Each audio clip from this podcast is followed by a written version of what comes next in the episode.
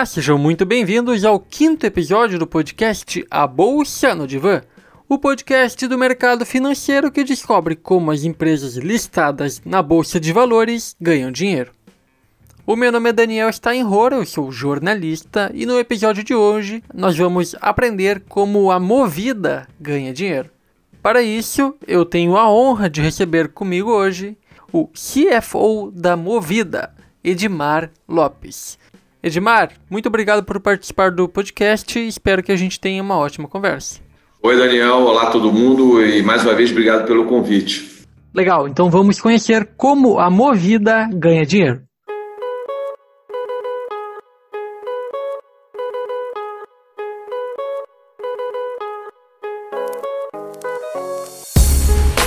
Começando, como sempre, pelo nosso habitual disclaimer. Esse podcast tem caráter unicamente informativo e educativo.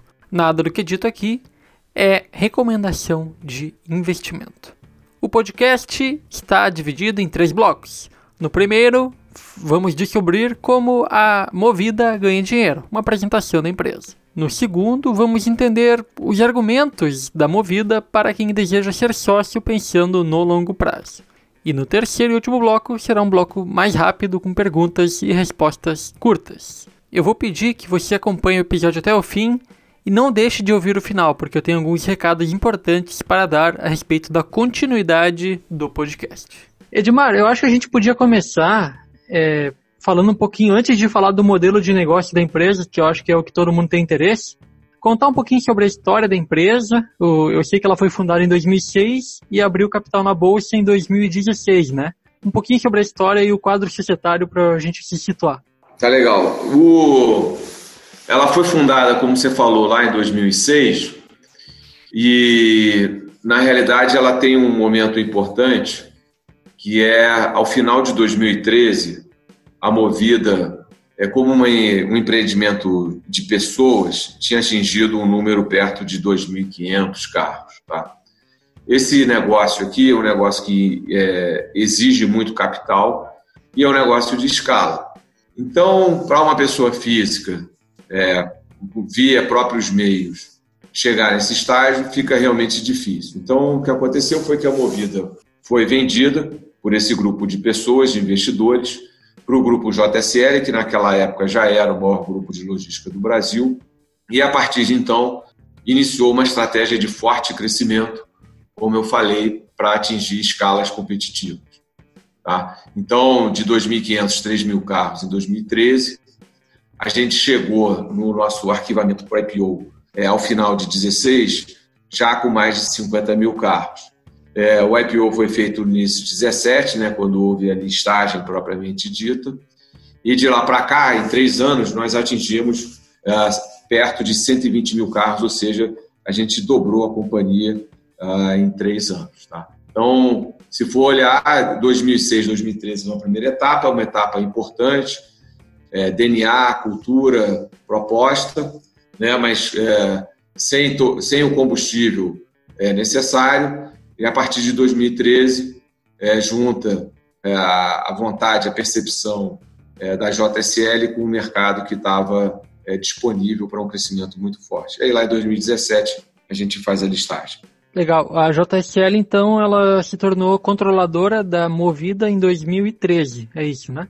Exatamente, isso mesmo. E quando a gente listou, ela manteve o controle, né? ela continuou como controladora. Sim. Ah, e hoje ela detém é aproximadamente 55% do capital, tá? 45% está na mão dos minoritários. É, o, dá para dizer então que o free float é de 45%, mais ou menos? É isso mesmo. Legal, que é um, é um número ótimo assim, né, para o sócio minoritário e a Movida está listada no novo mercado, né?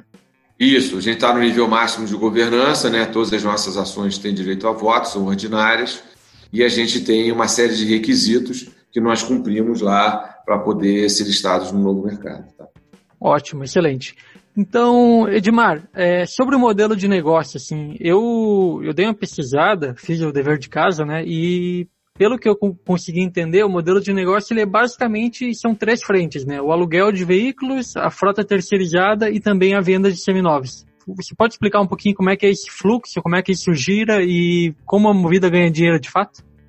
É, Daniel, você está certo. São três, é, vamos chamar assim, segmentos é, que juntos fazem muito sentido. Tá? Então, a gente tem o que se chama de hack, que é o aluguel de carros no varejo, que é aquela parcela visível para a maioria de nós. Ou seja, é o aluguel de curto prazo no aeroporto, é o aluguel nas principais avenidas, é o aluguel para o motorista de aplicativo, é o aluguel para as empresas, é, seja mensal, seja diário. Então, esse aí a gente hoje tem perto de 190 lojas, talvez um pouquinho menos nessa altura, e é onde a gente tem aproximadamente 70 mil carros. É, isso aí, o jargão é, é hack, né? E ele é um negócio muito intenso, porque o carro entra na nossa operação e aproximadamente 17 meses depois ele é vendido. Então ele é vendido é, na nossa unidade de seminovos, que tem como função principal é, fazer o ativo é, ficar sempre é, moço, sempre com uma idade baixa, pra, para poder ter atratividade no negócio hack. Né? Então isso dá eficiência operacional, porque gera menos custos de manutenção, maiores volumes significam maiores descontos na hora de comprar os carros. Então, esse é a primeira, é, vamos chamar assim, primeiro pilar nosso é a escala. Né? Primeiro negócio é o aluguel de carros no curto espaço de tempo, de novo, o RAC, com ah, o ciclo terminando na venda do carro através das unidades e das lojas próprias de seminovos. E aí, é majoritariamente pessoas físicas, né? Olha, é, sim, no nosso caso, mas não é verdade para todo o mercado. Tá? Quando você Entendi. olha para as outras empresas, as outras empresas tipicamente uh, ou historicamente detêm um pedaço maior de pessoa jurídica. Tá? Mas se eu fosse olhar para o mercado em geral de hack, eu diria que talvez seja meio a meio pessoa física pessoa jurídica. Tá?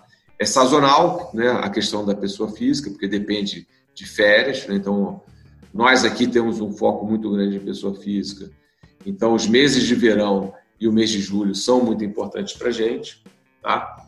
Mas se fosse falar do mercado, eu acho que deve ser perto de meio a meio. Tá? Legal. E o segundo, a segunda vertente é a, a, terceirização de frota, né? Que a gente chama gestão e terceirização de frota, porque a gente herdou esse negócio é, da JSL, né? Então, voltando, JSL, ela está no negócio corporativo, os principais clientes dela são empresas e ela faz esse serviço de gestão e terceirização de frota. Na, no momento em que a JSL compra a Movida, que tinha um negócio hack, ela traz para a Movida o um negócio de corporativo é, com, naquele momento, perto de 10 mil, 13 mil carros. Tá? É, esse negócio é um, é um pouco menos nervoso do que o hack, porque o ciclo é mais longo. Né? Então, são contratos de 36 meses. Fundamentalmente, a gente está falando de empresas, corporações. Tá? E aí, de novo, a gente compra o carro, aluga, presta manutenção serviço e vai vender na nossa unidade de seminovos ao fim é, do contrato. Tá? Então, é de novo, a conta é uma conta importante é, porque você tem que olhar o ciclo todo. Então, você compra o carro, aluga, você pode alugar no RAC ou no, no GTF, como nós chamamos, e você lá no final das contas vende na unidade seminova. Tá? Se você errar qualquer conta dessa por 1, 2, 3%, você já entendeu que ah, as contas passam a não fechar ou você entrega um resultado aquém do que precisa, tá? E para as empresas, então, não tem tanta sazonalidade porque tem uma previsão de fluxo um pouco maior, já que os contratos são um pouco mais longos, né? Exatamente. É, e, fa e faz muito sentido para as empresas também, porque aí elas terceirizam esse passivo, digamos assim, né? Não, não, não entra com manutenção, deterioração. Isso, e, e, e permite às empresas focar naquilo que é essencial no seu negócio né? Porque você ter, você, a gente tem clientes que tem 1.500 carros, tem clientes que tem 2.000 carros, né? O que acontece? Precisa de um, um conhecimento, um know-how é, muito próprio que nós temos, que é tomar conta de uma frota desse tamanho, né? Saber é, fazer a manutenção no momento adequado, controlar a questão de batida. É, a gente tem no nosso negócio de hack é, aproximadamente 98% da frota tem rastreador o que nos permite é, combater fraudes e roubos. Então, é um, é um negócio complexo. E, e aí precisa, de novo, precisa de conhecimento, know-how, para transformar esse negócio numa coisa eficiente. Né? Só para dar um número, né? você com 120 mil carros na frota, como nós tínhamos antes é, da pandemia, isso significa que você tem 5 bilhões de, de ativos, 5 bilhões de reais em ativo no seu balanço. Né? E cada carro que eventualmente some, cada carro que bate, é uma perda de 45 mil reais. Então, assim, é, os números são grandes. Uhum. E a terceira vertente aí é a venda de, de seminovos, né? Isso, como eu falei, ela tá, é, ela faz parte do ciclo completo do carro. A gente tem pouco mais de 60 lojas para venda de seminovos, aproximadamente um terço delas são lojas é, conjuntas com a unidade RAC, né? Ah, mas fundamentalmente ele, ela é uma unidade importante porque ela garante que a gente vai ter sempre uma, uma frota jovem, ela garante que a gente vai ter a circulação do capital, né, do dinheiro dentro da companhia. E, de novo, como eu falei, qualquer é, diferença de 1, 2, 3% na venda, seja porque nós não cuidamos do carro, seja porque nós não vendemos direito, isso acaba indo direto para o resultado da companhia. Então, ela é uma linha que não gera muito resultado, mas uh, ela pode gerar perdas se não for bem administrada, e aí eu me refiro à linha de seminovos. Tá? Então, como a gente é uma indústria, um setor que é intensivo em capital, né, a gente toma dinheiro no mercado para financiar é, os nossos ativos e financiar o crescimento. Então, eu falei de 5 bilhões de reais em carros, né? É, a gente tem uma dívida bruta hoje perto de 3 bilhões de reais. Então, qualquer uh, 1% na nossa dívida, você já viu né, de que a gente possa economizar são 30 milhões de reais por ano. Então, a, a gente é preciso ser competitivo também é, em estrutura de capital e em custo é, de financiamento para poder entregar o melhor resultado possível. Então, olhando sob a ótica do negócio, Daniel, é muito importante a gente ter uma estrutura de capital adequada e ter um custo de financiamento é, competitivo. Legal. Antes da gente entrar em detalhes assim sobre o endividamento da empresa, que eu acho que é uma é algum dos receios assim que alguns investidores têm para investir, eu queria que você explicasse um pouquinho em termos percentuais assim quanto cada um desses dessas três vertentes influencia na receita da empresa. Olha, no passado a gente é, faturou, teve receita líquida perto de, um, de 4 bilhões de reais, é, aproximadamente 1 bi e 600 vieram do RAC, a 450, 500 milhões vieram do GTF, né? um pouquinho menos de RAC talvez, e a diferença veio em seminol, um pouco mais de 2 bi. Tá? Então, fala, olhando para a linha de serviços, a gente está falando de um número é, 45%, 47%, e a linha de venda de seminovos, um número perto de 55%. E o que gera assim a maior é, margem, digamos assim, de, de lucro para vocês? Tem, tem um cálculo disso? A gente olha esse negócio sobre a ótica primeira é, do IBIDA, né, que é a geração de caixa é uma proxy de geração de caixa da companhia. Sim. O negócio hack é um negócio que gera uma margem próxima de 40%, que é uma margem muito boa. É, é, é o nosso maior gerador de EBITDA. Ele, como eu já falei, ele é volátil né? e ele é sazonal. Quando a gente vai para a parte de gestão e terceirização de frota, o EBITDA é 60% alto, eventualmente, em determinados momentos, chega a bater 70%. Então, é um EBITDA bastante é, forte, né?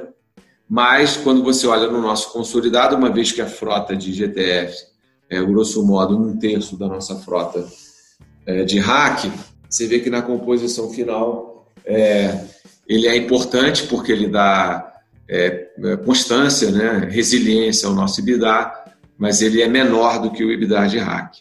O EBITDA de seminovos é um EBITDA que tende a ser marginal, tá? Porque na realidade a atividade nossa é de aluguel de carros, tá? Então no ano passado, inclusive, o consolidado foi negativo, tá? a gente está falando de menos um ponto alguma coisa, um pouquinho menos do que menos dois, mas a, a, o objetivo nosso é ter a unidade de seminovos com margem EBITDA levemente positivo. Então, é, eu digo levemente positivo, eu estou falando de 1% e 2%, o que contribuiria para o resultado, mas não seria ele que daria o resultado. O resultado, de fato, vem das áreas de aluguel. Entendi. Então, embora a maior parte da receita seja da venda de, de seminovos, não é a atividade que a empresa mais se dedica e então ela acaba é, vendendo a valor de mercado, assim, ou às vezes até menos, para poder gerar caixa e, e, focar na, no aluguel, é isso, né? Exatamente, você entendeu. E, o, e ele, é um, ele é um negócio necessário, né, unidade de seminovos, porque, de novo, é uma maneira de manter a frota sempre jovem, sempre bem cuidada e com baixo custo de manutenção, o que alavanca os resultados das unidades de aluguel. Tá?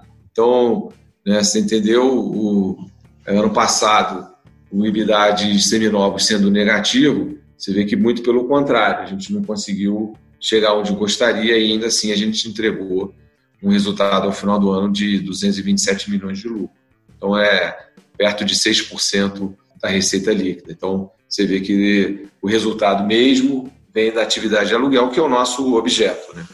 É o nosso para isso que a gente existe. Entendi. É, então, vamos falar um pouquinho sobre os riscos que envolvem a empresa, já que você comentou um pouquinho sobre o endividamento. Qual é a estrutura da dívida da empresa e o que você diria assim para o investidor que olha às vezes tanto para a Movida como para as concorrentes dela e decide não investir porque tem um endividamento ali um pouco mais alto? Olha, o, o, um jeito do investidor conhecer a empresa é o formulário de referência, né, que é arquivado é, junto à CVM, e tem algumas seções muito importantes lá. É, uma delas é, são os fatores de risco. E ali a gente elenca tudo que pode dar errado, tá? Ou tudo que é complexo. Né? E ali, por exemplo, você vai ver no nosso caso, é, isso que você falou, a empresa ela é, necessita de capital, né? ela é, é tomadora de dinheiro no mercado e ela precisa se financiar para manter a sua a frota jovem e para utilizar seu crescimento, seja no mercado de ações, né, de renda variável, seja no mercado de renda fixa via dívida. Então, esse é um risco que tem. Tá? A nossa estrutura de capital hoje, grosso modo, é metade dívida e metade a equity, né, metade patrimônio líquido, né? E a gente entende que no, no, longo prazo vai ser alguma coisa parecida com isso, tá? Então não pode ser muito diferente. Por quê? É porque uma métrica importante para esse negócio é a alavancagem ou é, como a gente mede a dívida líquida sobre o EBITDA, sobre a geração de caixa. E a gente tem aqui andado sempre entre 2,5 e 3 vezes dívida líquida sobre EBITDA. Tá? Então, essa é uma medida importante. Então, falei da, da, da questão da estrutura de capital, que uma das medidas importantes é a, a alavancagem. Tá? Então, esse é um fator de risco. Outro fator de risco é a questão né, das montadoras, da gente ter acesso às montadoras, do nível de desconto que a gente tem, se temos parcerias e alianças de longo prazo, se as relações são mais ligadas no curto, no nosso caso a gente privilegia sempre o longo prazo, mas é só para falar um pouquinho da complexidade desse negócio. Né? Então, nós somos uma empresa brasileira, controlada por brasileiros, com presença nacional em, em todos os estados da federação, né? com 120 mil carros rodando todos os dias, pagando uh, dezenas de milhares de multas né, todos os meses e recolhendo impostos. Então, por aí vocês entendem o tamanho da complexidade. Né? Um exemplo importante, eu já citei aqui uma medida de combate, é a questão de roubo, furto e perda de carros. Né? Então, a gente já, já, já teve que é, enfrentar grandes desafios no passado relacionado a esse tema e hoje a gente tem 98% da nossa frota de hack com pelo menos um rastreador. E a gente tem uma central de operações em Mogi, onde fica a nossa sede administrativa, com, um acompanhamento 24 horas de onde os carros estão indo, qual é o comportamento, né? O que está acontecendo para eventualmente a gente tomar alguma medida do tipo a pessoa foi para a fronteira, o cara alugou o carro no Rio de Janeiro e está indo para Minas Gerais em horários estranhos, enfim, a gente controla toda essa movimentação e aí é só mais uma amostra da, da, do desafio que é ter um negócio desse tamanho. Imagino. E então, ainda sobre o endividamento, assim, é, a elevação da taxa de juros daqui a alguns anos, ou enfim, isso pode ser visto também como um fator de risco, ou aí a empresa vai buscar dinheiro no mercado, fazendo follow-on? Como, como é que é assim? Olha, o... essa empresa aqui, ela cresceu, né, o... com o grupo JSL é, colocando dinheiro e, enfim, na maior recessão do Brasil é, até o momento da pandemia, né, no passado recente, que foi a recessão sob o governo da dívida. Se vocês lembrarem, naquele momento o CDI bateu 14%. Então, é, essa empresa já conviveu com custo de dinheiro perto de 20%. Né? Agora a gente está com CDI pouco mais de 2%, né? e com spreads bancários entre 2%, 3%, 4%, dependendo do prazo para empresas do nosso tamanho. Sim. Tá? Então já houve um ganho relevante ao longo desses últimos anos em relação ao nosso custo de funding, ao nosso custo de financiamento. Evidentemente que ninguém acredita que o, o CDI, a Selic, vai ficar nesses 2,25, mas também ninguém acha que vai voltar para 14. Tá? O que vai acontecer é que sim, vai onerar né, ao longo do tempo, mas eu não veria isso como um risco, tá, Daniel? Eu vejo muito mais como a vida como ela é. Claro. Tá? A gente se beneficiou muito agora no momento de queda, né? Então você imagina, como eu falei, se tem 3 bi de dívida aqui, né? 2 bi de dívida líquida, né? Que eu estou excluindo o caixa, e baixou 2% o CDI, né? Nos últimos 12 meses, anualizado eu estou com um saving de 40 milhões de reais, o que é dinheiro para caramba. Sim.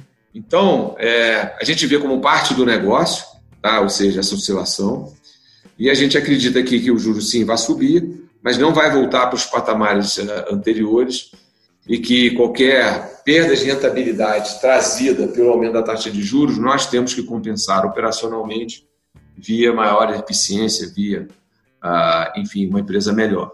Legal. É, então, Edmar, antes da gente partir aí para as vantagens competitivas, eu queria fazer uma última pergunta assim sobre, enfim, dúvidas que às vezes os investidores têm sobre a empresa, que é algumas análises que eu li, comparando a empresa não com seus pares, mas com outras empresas listadas na bolsa, de que a empresa acaba tendo que queimar parte do caixa para pagar dividendos, enfim, porque em alguns casos ela não gera caixa. Mas nos últimos dois anos, pelo que a gente viu, a Movida está com geração de, de caixa positivo. Como é que vocês avaliam assim, isso? Isso é uma coisa passageira? Como é que vai ser no futuro? Oh, isso aqui é o seguinte: é, esse setor no Brasil está num momento de crescimento muito forte. Né? Então, nos últimos anos, o setor como um todo cresceu é alguma coisa perto de 15% ao ano. Tá? E eu estou falando desde 2013. Tá? Então é um, é um indicador de crescimento muito forte. Normalmente, é, nesses momentos, a, a, empresa ela vai buscar recursos fora, ou via follow-on, ou via dívida, e a geração de caixa ela é menor porque você está investindo em crescimento. No nosso caso, o investimento é compra de carros. Tá? Então a gente sai, como eu falei, do início de 2013 de 2.500 carros para sete anos depois, no início de 2020, a gente ter é, 120 mil carros. Tá? Então, sim, isso acaba é, gerando uma, um fluxo de caixa negativo. Mas o papel da empresa também, e aí fundamentalmente na área financeira, é buscar recursos né, para financiar esse crescimento. E foi isso que a gente fez. Lembrando sempre que no Brasil, o dividendo mínimo obrigatório é de 25% do lucro anual. Então, seria o mínimo que a empresa ah, se, veria obrigada a pagar, enfim, para cumprir, inclusive, a lei. No nosso caso, ah, existe no Brasil uma outra figura, que é o juro sobre capital próprio, que ela, que ela traz uma eficiência tributária. E aí, nos últimos dois anos, né, como você falou, a gente teve bons resultados, a gente distribuiu perto de 50% do lucro do ano é, sob a forma de juros sobre capital próprio. Tá? Então, olhando para frente, é, o, que, que, o que, que eu acho que deve acontecer? 2020 né, é, é um ano perdido para a maioria das empresas, né? então o, qualquer percentual de dividendo será é, prejudicado e qualquer conta vai ser, um, vai ser fora da curva, né, um outlier. Para 2021, de novo, a gente deve voltar para um patamar entre 40% e 50% de pagamento de dividendos barra juros sobre capital próprio é, como parte do lucro da companhia. Tá? Então, devemos voltar para onde a gente estava é, se uh, os planos ocorrerem é, do jeito que a gente está tá pensando aqui. Tá? Não vejo nada nesse momento que não nos traga um certo, vamos chamar assim, otimismo ou uma visão positiva de que a gente volta para onde a gente estava, né? A empresa crescendo com rentabilidade e boa pagadora de dividendos. Bacana. Então, falando um pouco sobre as vantagens competitivas da, da empresa. Eu sei que nesse mercado, pelo menos, às vezes o pessoal compara com os Estados Unidos, onde a concentração ela é muito maior, assim, né? São poucas empresas que são donas de quase todo o mercado, porque acaba que nesse setor, quanto maior é a empresa, maior o número de veículos, enfim, maiores são também as margens, né? Porque ela reduz os custos. Isso também, como é que vocês avaliam isso? Assim, isso está dentro das vantagens competitivas da empresa? Tem também a, a, barreira de entrada, que você falou que é um setor muito intensivo em capital, né? Isso, você está certo, tá? Esse, esse negócio aqui é um negócio onde a escala é muito importante, tá? Então, as três maiores empresas brasileiras é, na parte de hack, elas devem ter hoje alguma coisa perto de 80% do mercado como um todo, para te dar um número. Lá nos Estados Unidos, esse número é mais que 95%. Tá? A gente entende, né, a nossa, nossa visão é de que o mercado brasileiro migrará para o número próximo é, do mercado americano ao longo do tempo, né, já que vai ficar muito difícil para a pequena empresa para competir com conosco, que temos uma escala muito diferente. Tá? Então, esse é o primeiro ponto. Escala é um diferencial. Segundo, a gente tem é uma percepção muito clara de que tecnologia faz diferença, é um diferencial no, nosso, é a empresa mais nova, das grandes empresas é a mais nova. A gente tem plataformas muito é, robustas, muito jovens e já é, que já nasceram no mundo das chamadas APIs, que são as aplicações diretas. Você se conecta com todos os sistemas sob todas as formas. Tá?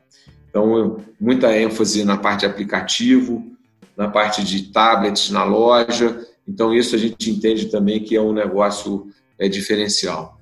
É, mas eu acho que tem, uma, tem um valor nosso que é muito importante, que a gente herda da JSL, que é ter o cliente né, como nosso centro de tudo. Então, aqui, é, tudo que a gente faz, a gente tem que olhar para o cliente. Então, está trazendo valor para o cliente? Se trouxer valor para o cliente, uh, vai trazer valor para a companhia. Tá? Então, desde, como eu falei, a introdução de jornadas digitais é, cada vez mais, uh, vamos chamar assim, confortáveis, simples para o nosso cliente, até controles é, dentro da própria companhia, como eu comentei, é, para mitigar perdas. Então, tendo tudo isso, né, colocando o cliente como é, um ponto é, central da nossa estratégia, a gente acredita que consegue se diferenciar. É, um negócio importante que vem da proposta de valor, do foco no cliente pessoa física, é o cliente da tecnologia, é que dentro dos clientes a gente é a empresa que tem conseguido trazer o cliente mais jovem e o cliente mais novo. Então, dentre as companhias de aluguel, né, pelo conceito de inovação, né, que é um, também a gente entende que é o diferencial nosso, a gente tem conseguido trazer clientes que não alugavam carro antes. Nós somos a empresa com maior penetração de classe C é, como cliente. Nós somos a maior empresa é, que tem a, o público jovem como é, o maior público jovem como cliente. Então isso, isso tudo a gente entende que traz é, valor é, no curto e no longo prazo e são diferenciais nossos é, que construímos ao longo do tempo. Tá? Então esses três assim acho que já já dão uma grande figura, já conseguem montar um grande ponto do que, que a gente é. Tá? Entendi. É, falando um pouquinho sobre market share da empresa, o, a Movida hoje ela é a vice-líder né, no Brasil em aluguel de veículos. É isso, né? É, na parte do hack a gente tem uma companhia muito grande, que é a Localiza, tá? que ela já tem é, mais de 50 anos nessa altura. Tá? E depois é, a Movida e a Unidas têm tamanhos é, de frota no hack muito parecidos. Tá? Quando você fala em frota total, a Movida é a terceira. Por que isso? Porque na parte de gestão e terceirização de frota, a Unidas é maior do que a gente, tá? Sendo a maior do Brasil em gestão de frotas, tá? A Unidas é maior que a própria Localiza nessa, nessa unidade de gestão de frotas, tá? No final das contas, a gente tem três empresas com mais de 120 mil carros no Brasil, né? Só para comparar, uh, as americanas que são grandes têm 500 ou 600 mil carros. Entendi. E o, o market share da, da Movida, então, no setor de aluguel, ele é em torno de? A Camila está aqui comigo. É, a gente está falando de um número perto de 15%, tá? E ainda sobre essas vantagens competitivas, né? Você falou sobre o investimento em tecnologia. Eu vi que a Movida é super bem avaliada assim nessas questões de, de inovação. E a empresa também investe nesses sistemas de, de mobilidade alternativa, né? Isso. O, o, que, o que, que acontece, né? A mobilidade urbana, ela está em transformação, tá? É, o nosso foco é o carro e a gente entende que dificilmente não será o carro. É, entretanto, é nosso papel olhar para tudo que está acontecendo né, dentro desse ecossistema. Então a gente se associou há algum tempo com uma empresa de bicicleta. A gente fez um investimento nela, tá? Aluguel mensal de bicicleta elétrica. E isso é o conceito, né? A gente estará presente no mercado de mobilidade, mas não necessariamente nós iremos operar exatamente o ponto da bicicleta. Então, algum tempo atrás, né, teve a febre dos patinetes e por várias vezes fomos perguntados se a gente investiria em em patinete. Ele falou: olha, nós não operaremos, talvez a gente possa avaliar uh, se associar com alguém, mas dizer que nós vamos é, fazer, não. Acabou que a gente não se associou com ninguém e a febre do patinete arrefeceu. Tá? Então, é, de novo, é, o nosso foco é o carro, o nosso foco já é uma operação complexa, é, muito complexa, mas a gente entende que tem que estar presente no mercado de mobilidade. Excelente. E para a gente terminar o primeiro bloco, então, Edmar, eu queria que você comentasse, esse podcast ele tem o objetivo de ser atemporal e, enfim, daqui um ano, dois anos, o pessoal poder ouvir e ainda entender como a Movida ganha dinheiro. Mas a gente não pode deixar de falar da pandemia, porque foi o, no primeiro trimestre deste ano que vocês reportaram o primeiro prejuízo. Isso. É, como vocês estão lidando com isso? Como é que vocês veem isso daqui para frente? Olha, o, a pandemia é, pegou todo mundo de surpresa é, sobre dois aspectos importantes. Primeiro, na profundidade e segundo, no alcance. Né? Então, havia um desconhecimento, não, não sou especialista em saúde, né? um desconhecimento global sobre tudo que poderia acontecer. Tá?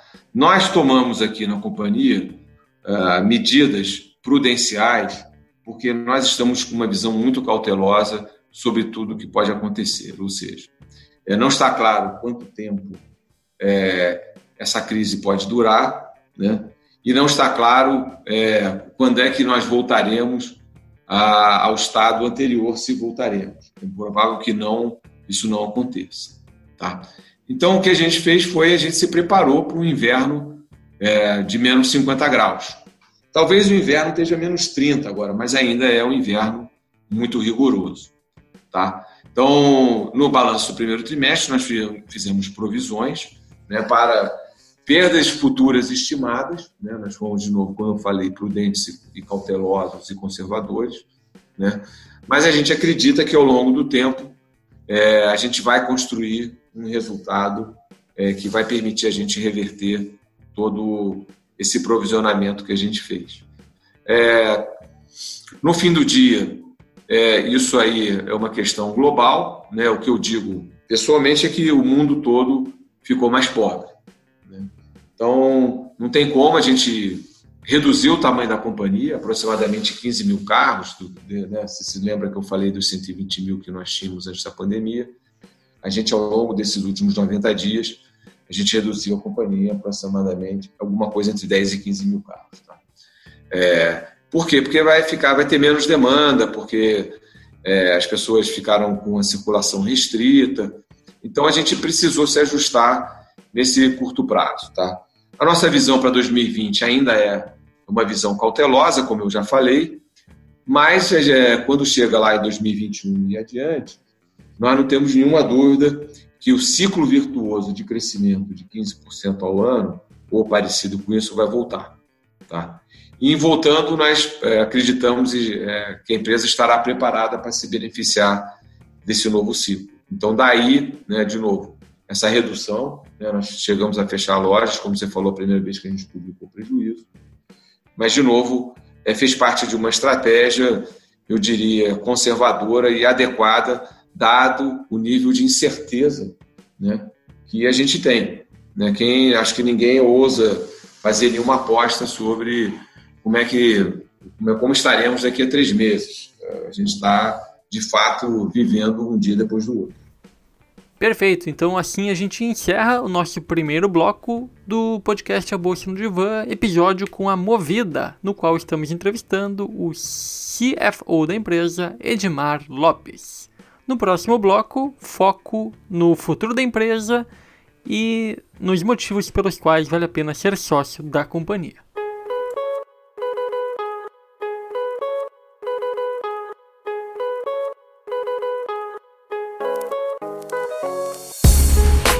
No segundo bloco é o momento de entender os motivos pelos quais vale a pena ser sócio da Movida, pensando no investidor minoritário que aplica, né, faz os seus investimentos com foco no longo prazo. Aqui eu vou ter que pedir desculpa para vocês porque a gente teve um probleminha na gravação e cortou a primeira pergunta e, consequentemente, também uma parte da primeira resposta do Edmar nesse bloco. Eu começo perguntando para ele os motivos pelos quais vale a pena ser sócio e ele responde, ele inicia a sua resposta falando sobre a baixa penetração do mercado de aluguel de carros no Brasil em comparação com outras economias, especialmente os Estados Unidos. Então ele dá os seus argumentos ali para explicar que a Movida está posicionada para surfar essa onda de crescimento do aluguel de carros no Brasil. E aí agora eu vou continuar com a resposta dele para essa pergunta e que ele vai argumentar outros motivos pelos quais vale a pena ser sócio. Peço desculpas para vocês e espero que isso não se repita nas próximas gravações. A gente teve realmente um problema técnico. E a gente entende que ainda tem muita possibilidade de crescer nos próximos, pelo menos, uh, 4, 5 anos. Tá? Então, isso dada a baixa penetração no Brasil, tudo isso volta é, sempre para a questão de economia brasileira indo um pouquinho melhor, a renda melhorando e, de novo, é, a pouca utilização do carro é, alugado no Brasil quando comparado a outras geografias. Esse é o primeiro ponto. O segundo, em função disso, a empresa vai crescer e a gente tem, ao longo do tempo, melhorado a rentabilidade. Então, haveria, só por isso, uma valorização das ações da companhia. Adicionalmente, como eu comentei também, é, esse é um setor que, como ele é rentável e tem é, números expressivos, é, permite às companhias o pagamento de dividendos além do mínimo obrigatório, tá? sem comprometer fluxo de caixa ou potencial de crescimento. Então, é, você, no final das contas, você soma né, um bom mercado, empresa bem administrada, é, bom potencial de crescimento e boa pagadora de dividendos. Tá? Então, quando você olha lá para frente, isso são atributos que uma pessoa física deveria é, procurar é, para investimentos de, de, de, prazo mais longo. Tá? A gente acredita que se encaixa nisso. Né? Legal. Nós temos ainda por ser a empresa mais jovem, nós temos ainda algumas missões por completar, né, para fechar as diferenças ou os gaps né, de rentabilidade em relação ao benchmark do setor, mas nós estamos no, no caminho certo. Né? O resultado dos últimos anos mostra isso e a gente acredita que é, ao longo do tempo a gente vai conseguir chegar lá. Então é, mas é sempre é importante para o investidor se informar. Né? Então, é como eu falei, ler os documentos, acessar o site da CVM, o RI da empresa, tudo isso faz parte do seu conjunto de decisão para longo prazo. Sim. E comparando assim um pouco, o investidor não, não tem como deixar de comparar, porque a Movida tem duas concorrentes fortes que estão na bolsa e são setores exatamente iguais, enfim. Comparando com as outras duas concorrentes, quais são as vantagens que você aponta na Movida? Para o investidor, é, a gente é aquele que tem o, o maior gap de rentabilidade a ser fechado. Então, isso significa, né, se na bolsa existe o beta, né, que é o índice que a bolsa toda anda junto, existe o alfa, que é quem anda mais do que a bolsa. Né? Então, quando você olha para as três, claramente nós somos o quem tem maior alfa.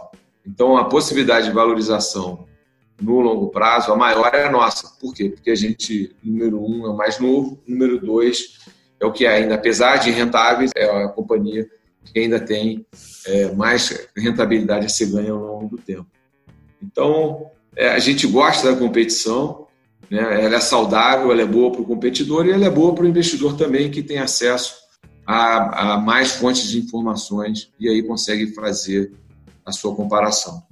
E para o público, né, final, porque hoje em dia alugar um carro, antes era coisa realmente exclusiva, né? Hoje em dia virou algo é, é bem mais acessível do que era antes, né? Exatamente, e, e de novo, a gente tem pouca dúvida que a, a Movida foi uma das alavancas para isso acontecer, na medida em que trouxe inovação, tecnologia, novos carros e maior nível de competitividade para esse setor, né, obrigou todo mundo a ser mais eficiente e a prestar melhor serviço. Né? Isso é bom é, para a indústria em geral, isso é bom para o consumidor final. Claro. E se você pudesse ver a Movida daqui 15, 20 anos, é, como você acha que a empresa vai estar, assim, para onde ela está arrumando, qual é a meta dela?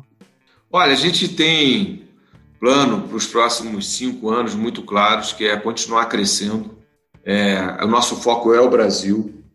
É, a gente também tem a, a missão de fechar, como eu falei, as eventuais diferenças de rentabilidade em relação ao benchmark do setor. Nós temos progredido.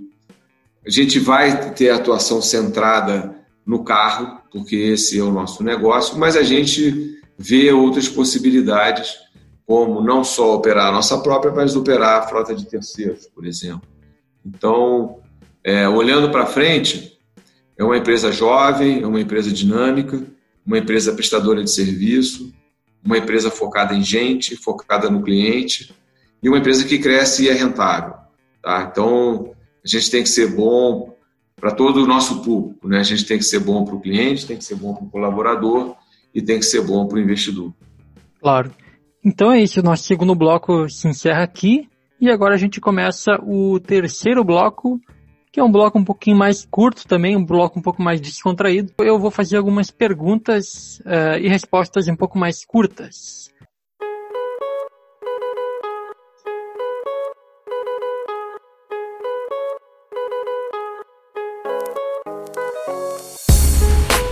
Edmar, uma curiosidade que ninguém conhece sobre a Movida.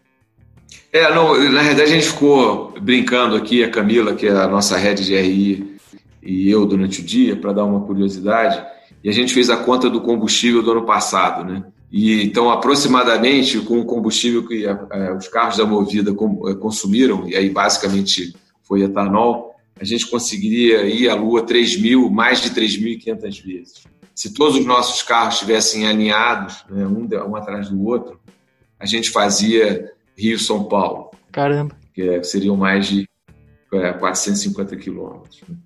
Então. Dá uma ideia da dimensão né, do, do negócio. Dá uma ideia da dimensão do que a gente é, faz aqui. Né? Como eu falei, é um negócio complexo, né? muito, muito é, difícil e é um varejo onde a gente tem que, todo dia, é, fazer alguma coisa diferente.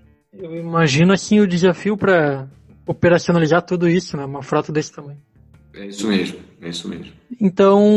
Um... Eu também ainda estou aprendendo, Daniel, então você imagina. É. uh, um momento que foi muito marcante na história da empresa e representativo para a empresa se tornar o que ela se tornou. Existem vários, mas eu sempre gosto de citar o IPO nosso, lá com arquivamento em 16 e a listagem em 17. É, a gente estava aqui correndo literalmente é, junto com um dos nossos competidores, né? A gente estava com dois dias de vantagem ao longo do processo, né? E a gente conseguiu manter durante os três meses, né, que esse processo leva junto a, junto a CVM, essa frente, né? E ela foi decisiva para que no último minuto, né, ou naquela semana, nós conseguíssemos fazer o nosso IPO e, portanto, cruzar a linha de chegada e o nosso competidor não conseguisse. Né? Então, isso é, um, é, acho que traduz um pouco o, o nosso espírito. Né? É, nós somos a empresa que desafia, nós somos a empresa que é, todo mundo olha como o, o competidor mais aguerrido, e aí a gente tem uma história de superação, como foi essa daí, foi um IPO que, como eu brinco, né, a gente estufou o peito para cruzar a linha de chegada, mas permitiu claramente que a companhia entrasse num novo ciclo de maturidade, de governança e é, de crescimento aliado à rentabilidade. Então, assim, é, eu estava aqui, a Camila, que está comigo, estava aqui também, então só tenho boas recordações, apesar de várias noites viradas e e muito trabalho. E então um momento que foi desafiador, é, imagino que seja essa pandemia que exigiu muito de vocês, mas tem alguma outra coisa? Isso. Não, eu acho que a pandemia é um bom ponto, porque na realidade ele não é um, um problema da empresa ou do setor, ele é um problema global. Né? Então, o maior desafio que nós, do lado da, das empresas, estamos enfrentando hoje é entender qual o tamanho do impacto em cada um dos nossos relacionamentos. Então, a gente precisa entender como as montadoras de automóvel foram afetadas pela pandemia, né, no nosso caso.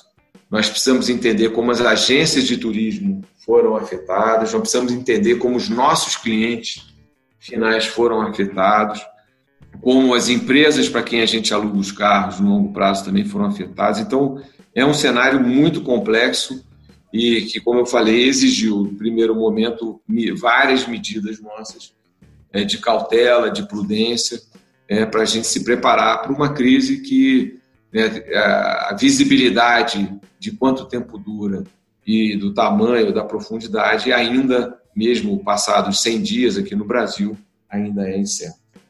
Com certeza. E para a gente encerrar então, Edmar, uma sugestão de livro, série ou filme que você deixa para o investidor? Isso, né? e no lugar de falar de livro de investimento e tal, eu vou falar de umas coisas um pouquinho diferentes para ajudar. Né? Eu acho que é, o investidor, para ele se tornar um bom investidor, ele tem que conhecer a si mesmo, né? ele tem que fazer uma avaliação própria para entender o seu apetite individual a risco e qual é o seu horizonte. Né? Para que, que ele está juntando dinheiro, qual o prazo, o que, que ele quer. Isso exige, é, enfim, que cada um de nós é, pense um pouquinho sobre, né, sobre si mesmo, o que, que quer e qual é a disponibilidade de sacrifício, né, porque investir tipicamente exige algum tipo de sacrifício. Né, e, enfim, é, esse autoconhecimento é necessário. Tá? Então, esse, esse é o primeiro troço.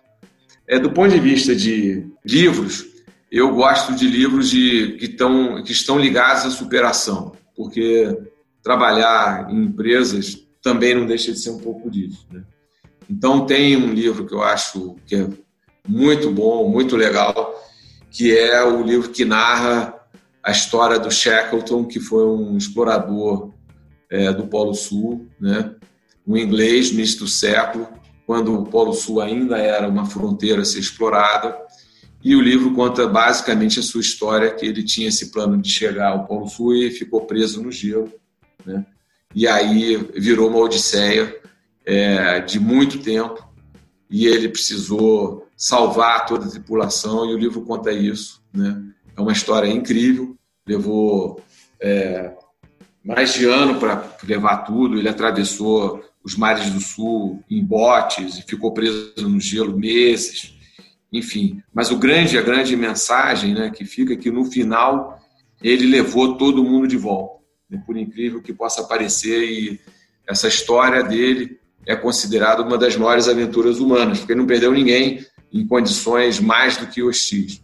Mas ela traz o, o ela mostra muito a capacidade do ser humano de se adaptar a condições extremas e ainda assim conseguir é, sobreviver e chegar ao seu objetivo. Acho que esse aqui é um negócio é bem interessante. São vários livros, né?